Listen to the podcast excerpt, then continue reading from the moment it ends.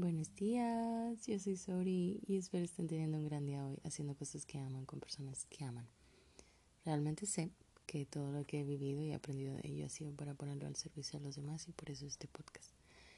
Oigan, he tenido meses muy emotivos. Eh, les contaba de eso en el episodio de sanar en relación y he tenido meses donde he llorado más de lo habitual Mm, donde me he sentido muy frágil y vulnerable y yo no era esta persona, ¿saben? No, estoy, no estaba acostumbrada a llorar de la nada eh, como tan seguido. Em, y quiero explicarlo porque se me en, en este sentimiento de, de llorar y de sentir mucho últimamente, me he encontrado intentando racionalizar todo el tiempo mis emociones, intentando encontrarles un porqué, intentando justificarme del por qué me siento de cierta forma, intentando como mentalizar mis emociones y como siempre encontrarles como una salida o una explicación o, o algo así. Y a veces, simple y sencillamente, no hay una explicación.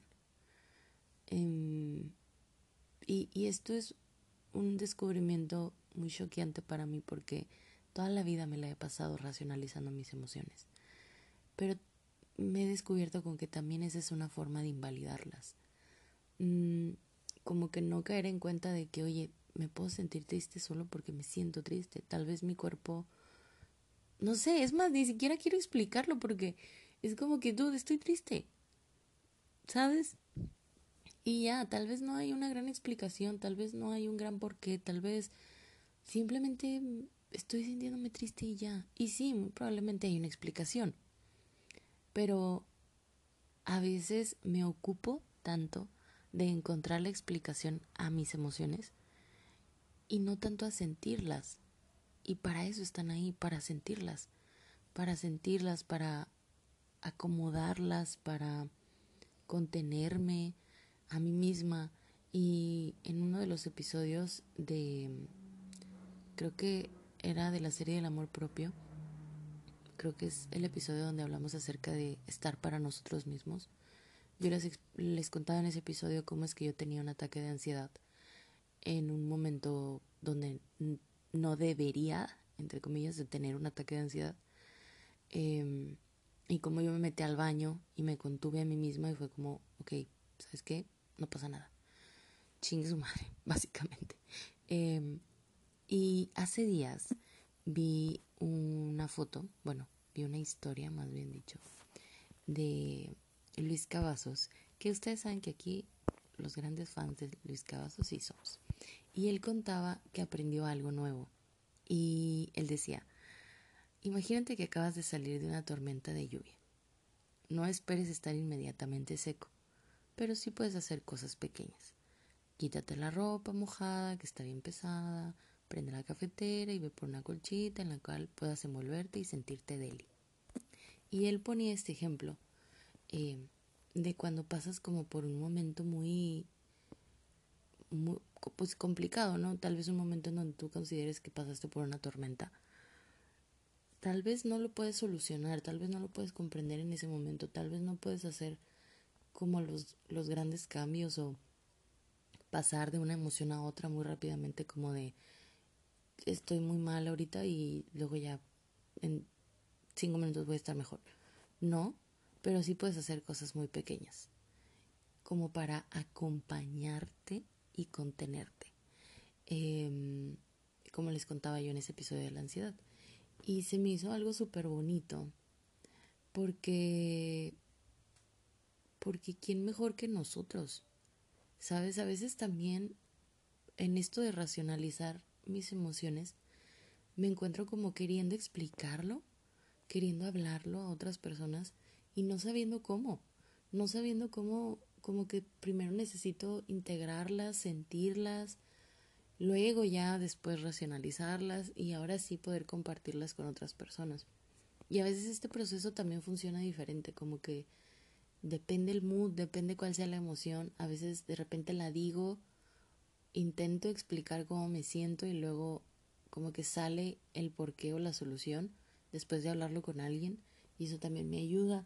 Entonces, las emociones no son todas iguales. Em, unas las podemos llegar a sentir más que otras. Esto también quería explicarlo aquí en este episodio. Y es que para mí es como un radar. ¿Saben? No es como una cosa igual para todo el mundo. Es como que cada quien tiene su radar. Tanto de emociones como de amor, como de dolor, como de felicidad. Y depende que, en qué punto más cerca del centro del radar esté la emoción, es que tan intenso lo vas a sentir y que tan lejos del radar es que tan sutilmente vas a sentir la emoción. Entonces, no sé, yo puedo tener muy cerca de mi radar la emoción de eh, el miedo y yo constantemente el miedo es algo que, pues no sé, me afecta mucho en mi vida diaria, lo siento constantemente. Pero puede que para otra persona el miedo sea algo que ya pasó a segundo plano en su radar, que ya está, no sé, como lejos del, del centro, ¿no? Y puede que para esa persona el miedo sea como, ah, pues tengo miedo, chingos madre, lo hago con todo miedo. La gente valiente se le dice. Y funciona, esto funciona así para todo el mundo. También esto me hace pensar que así como no quiero invalidar las emociones de las demás personas, tampoco quiero invalidar las mías propias. Quiero ser muy respetuosa con cómo me estoy sintiendo en el momento. Eh, creo que eso también es honrarnos y darnos un lugar en el mundo, ocupar el lugar que nos pertenece en el mundo, porque eh, se imaginan si todo el mundo racionalizara sus emociones, obviamente seríamos seres humanos tal vez más evolucionados, tal vez más conscientes, tal vez más, eh, no sé, no tendríamos tanta, tendríamos más estructura, etcétera. Pero si podemos simplemente hacer eso por nosotros, sobre todo si eso no se nos permitió de niños. Porque luego, y esto ya lo hablaré después en algún episodio de la maternidad, pero yo me he dado cuenta que los adultos em, enojados, depresivos, molestos, ansiosos, simplemente son niños internos con mucho dolor, cargando mucha pena, cargando mucha sensibilidad y mucha fragilidad en su ser, con la cual ni siquiera se han permitido conectar. Y, y eso también es importante, ¿sabes? A veces no hay raciocinio, no hay razón que cubra lo suficiente una emoción. A veces simplemente te sientes ahogado, frustrado, abrumado, harto, desesperado, eh, chipil, em, quieres llorar o, o, a veces simple y sencillamente hoy te levantaste y tienes un gran día y, y a lo mejor no estás haciendo un gran día, pero tú te sientes como que estás teniendo un gran día y se siente súper rico. Hay veces en las que simple y sencillamente sientes que, que no quieres hacer nada. Y creo que, o, o en mi caso, a mí se me dice que yo soy muy permisiva. Ay, sorry, es que tú eres una mamá muy permisiva. Pues la verdad es que sí, porque soy muy permisiva conmigo también. Como que yo también soy, para mí, yo soy esta persona que es como, a ver, sorry, acabas de pasar por una tormenta, deja, te quito la ropa mojada, déjate pongo una colchita, déjate hago un tecito. Sabes, yo soy esta persona conmigo. Obviamente voy a ser esta persona con las demás personas. Eh, pero esto lo aprendí por por práctica, porque de repente me encontré a mí misma intentando racionalizar todas mis emociones y eso solamente me llevaba a más frustración, ¿saben? O pasaba, o sea, lo racionalizaba una emoción y luego pasaba a otra emoción, eh, porque pues, ay, bueno, ya, según yo en mi raciocinio ya lo había solucionado, y sí, tal vez en un nivel consciente y tal vez en un nivel de, de, que algo tenga sentido, le diste sentido a eso y lo, entre comillas, solucionaste, pero a un nivel físico, a un nivel emocional, eso aún tal vez no está procesado. Y esto también tiene mucho que ver con el cuerpo. el cuerpo guarda mucho trauma, guarda heridas, guarda situaciones del pasado. A veces tocas una parte del cuerpo o alguien toca una parte de tu cuerpo, a veces estás en cierta posición. Esto se ve mucho en yoga y creo que es kundalini. Son prácticas de sanación eh, donde, donde estás en cierta posición, como en las mujeres, sobre todo en las caderas, se guarda muchísimo trauma y como que te ponen en cierta posición y puedes empezar a llorar y no puedes llegar a entender por qué estás llorando. Solamente tu cuerpo se está expresando de esa forma, el dolor o la angustia o el abandono o el rechazo. Y ahí tampoco hay que meter tanto la conciencia o la mente. Y yo créanme que admiro muchísimo a las personas que son súper analíticos y que Em, tienen mucha estructura en su vida y que son muy disciplinados y demás. Me encanta, soy fan de estas personas, pero también al mismo tiempo veo lo que funciona para mí y para lo, que a mí me ha funcionado últimamente en mi vida es dejarme sentir más y dejar de pensar tanto. También esto me ayuda muchísimo a conectar con mi intuición, a conectar con qué es lo que yo realmente quiero hacer, a conectar con quién estoy siendo yo en este momento presente y también no dejar que nuestras emociones nos definan.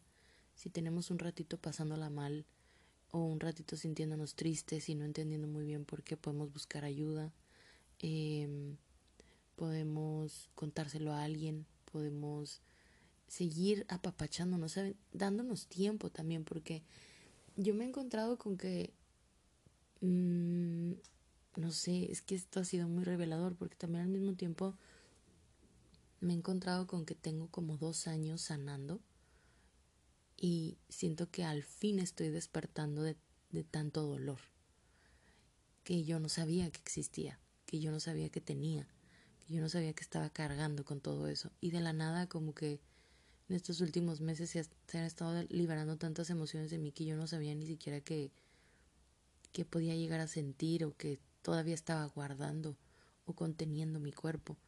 Y se ha notado en mi cuerpo, mi cuerpo se, me, se desinflamó, em, mi estómago ya no me duele, mis cólicos cambiaron, mi periodo también, y todo esto se debe a que dejé fluir mis emociones, así, tal cual, como un flujo constante de agua, tal cual.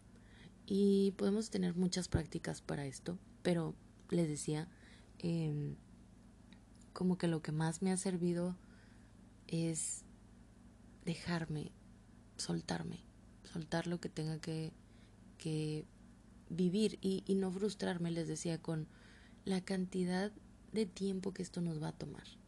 Porque les digo, yo siento que acabo de despertar como de dos años de sufrimiento, como reprimido, y yo ni siquiera estaba dándome cuenta que yo vivía así. Saben que yo me había acostumbrado a estar tensa, a tener la mandíbula como eh, muy apretada y a tener como el ceño fruncido todo el tiempo y a estar apretando el abdomen y como que pararme de cierta forma y tener cierta posición. Como que eso muestra tensión en tu cuerpo y vives así por mucho tiempo y no te das cuenta y ahí también guardas emociones. Entonces, no, como que no se desesperen, porque las emociones van a tomar su lugar, van a tomar el lugar que tienen que tomar. Em, no, no importa cuánto tiempo les tome.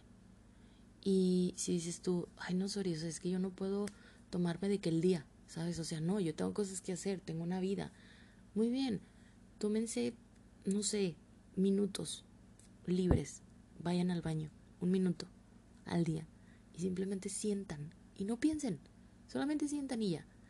Y, y eso va a aliviar muchísimo en nosotros, a un nivel físico, mental, eh, emocional y demás. Y se va a ver reflejado en nuestras vidas. También em, en momentos en los que la emoción llegue de la nada y no la podamos controlar. A mí me ha pasado que a mí me da vergüenza. Eh, me da mucha vergüenza como que sentirme de la nada de cierta forma y no entender por qué. Y como que estoy en un ambiente en donde no puedo mostrar mis emociones. Yo como que antes sí me reprimía mucho y decía como no me tengo que controlar, no me puedo sentir así en este momento, no sé qué. Pero ahora cada vez soy más permisiva, como les decía conmigo. Y ahora cada vez que yo me siento así, intento tomar espacio y tiempo del lugar en donde estoy, me meto al baño, me meto a un cuarto, mm, me salgo al patio, ¿sabes? Me salgo a la calle, me voy a caminar, como que para poder darle lugar a la emoción que estoy sintiendo en ese momento. Y luego ya que le doy lugar y que la siento y demás, descubro que esa emoción tenía mucho que decirme acerca de mí. Y luego ya la puedo empezar a racionalizar para pues observar si hay algo que se tiene que sanar, pero primero ocupémonos de sentir.